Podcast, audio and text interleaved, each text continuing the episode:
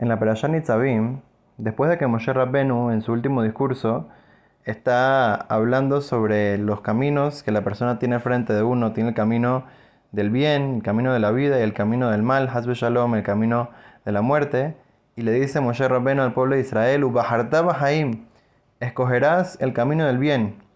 Y Moshe Rabbenu promete con la palabra de Dios de que la persona solamente que cuando va en el camino del bien, entonces le va a ir bien a la persona, le va a traer verajá, bendición, cosas buenas, etcétera para la persona. Entonces, después de eso dice, tal vez alguna persona va a decir, inclusive que escuchó esta promesa, dice, se va a convencer y decir, no, yo puedo hacer lo que yo quiera, Bishrirut voy a ir detrás de mi corazón. Entonces, ¿qué, ¿cómo así? ¿Qué significa esto? ¿Que la persona va a ir detrás de su corazón? te acaba de Moshe Rabenu decir de que no puedes ir en el camino del mal, de que tienes que ir en el camino correcto, en el camino de Dios. ¿qué, ¿qué estás pensando? ¿Que tú puedes hacer lo que tú quieres? O sea, tú puedes hacer lo que quieras, tienes el libre albedrío, pero sabes que va a venir mal. Sabes que Moshe Rabenu ya prometió de que solamente si vas en el camino del bien, entonces te va a venir verajá, te va a venir bendición de Dios, te va a venir ayuda del cielo. ¿Qué está pensando la persona? Se explica Rabiuda Satka una cosa muy interesante. ¿Qué es lo que la persona piensa a veces?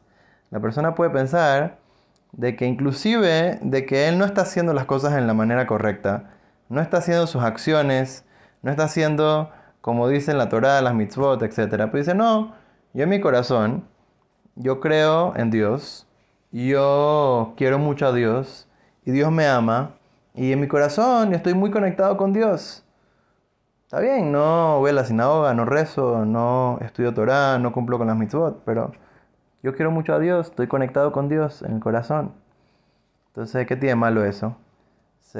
lo que tiene malo es, ¿qué pasa si una persona lo ordena el rey y te dice, haz esta, esta misión que te mandé a hacer? Y entonces después de una semana va el rey y le pregunta, ¿hiciste tu misión? dice, no, pero quería hacerla en mi corazón, la quería hacer de verdad. Si, querías hacerla, hazla pues. eso es lo mismo que la persona. La persona que piensa que en su corazón solamente yo quiero a Dios mucho, yo estoy muy conectado con Dios. Ok, si, si es así, entonces demuéstralo con tu acción.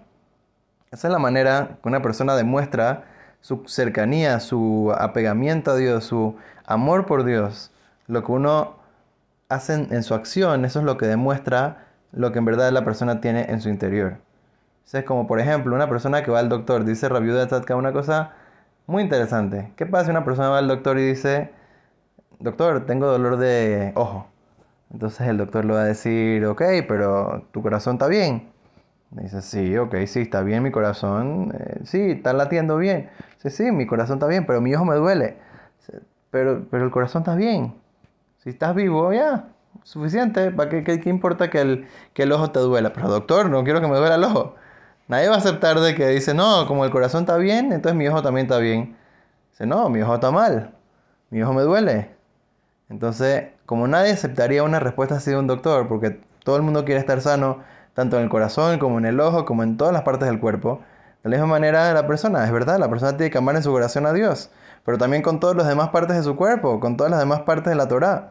Es verdad que hay una mitzvah de amar a Dios, pero hay muchas otras mitzvot que Dios nos ordena. Nosotros nos paramos en Har Sinai, en, eh, el monte de Sinai, nuestros antepasados y las Neyamot de todo el pueblo de Israel y aceptamos eh, estar en el camino de Dios, hacer la palabra de Dios, porque es lo mejor que la persona puede aceptar en este mundo.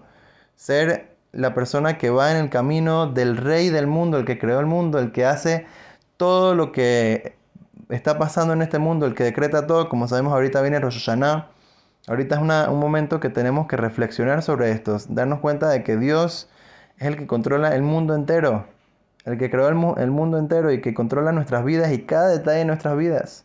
Y nosotros queremos que todo ande bien en nuestras vidas. Y le pedimos a Dios que todo ande bien. Entonces, ¿qué nosotros vamos a hacer a cambio? ¿Para qué queremos todas esas bendiciones que nos va a dar Dios? Para hacer lo que queremos, para simplemente en nuestro corazón estar conectados con Dios. Entonces Dios solamente te va a dar tu corazón y ya. No te va a dar nada más. Lo que la persona tiene que darse cuenta es que la vida es una oportunidad que Dios te da, es un regalo que Dios te da para que tú aproveches y para que tú hagas algo con esa vida que te está dando Dios, con esas bendiciones que te está dando Dios.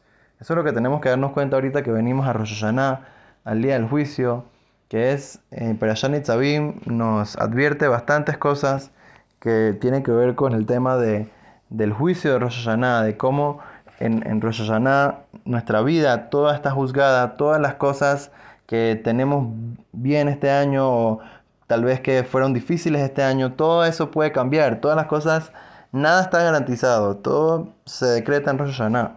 Inclusive que el año pasado nos fue bien en Rosh Hashanah no significa que este año nos va a ir bien. O si nos fue mal el año pasado no significa que este año nos va a ir mal. Todo comienza de cero. Es como un borrón y cuenta nueva. La persona tiene una oportunidad ahorita para darse cuenta de que en verdad si la persona decide ir en el camino de Dios, Dios lo considera como si la persona ya comenzó a ir en ese camino y lo va a juzgar para bien. Pero la persona tiene que ser de verdad, de que en verdad la persona quiere ir en ese camino, la, persona en verdad se quiere arrepentir, acercarse a Dios y hacer las cosas como, como se debe, de la manera correcta.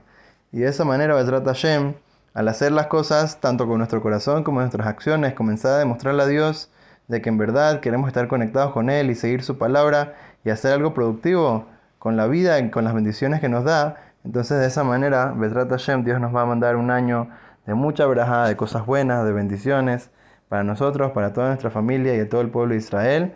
Amén,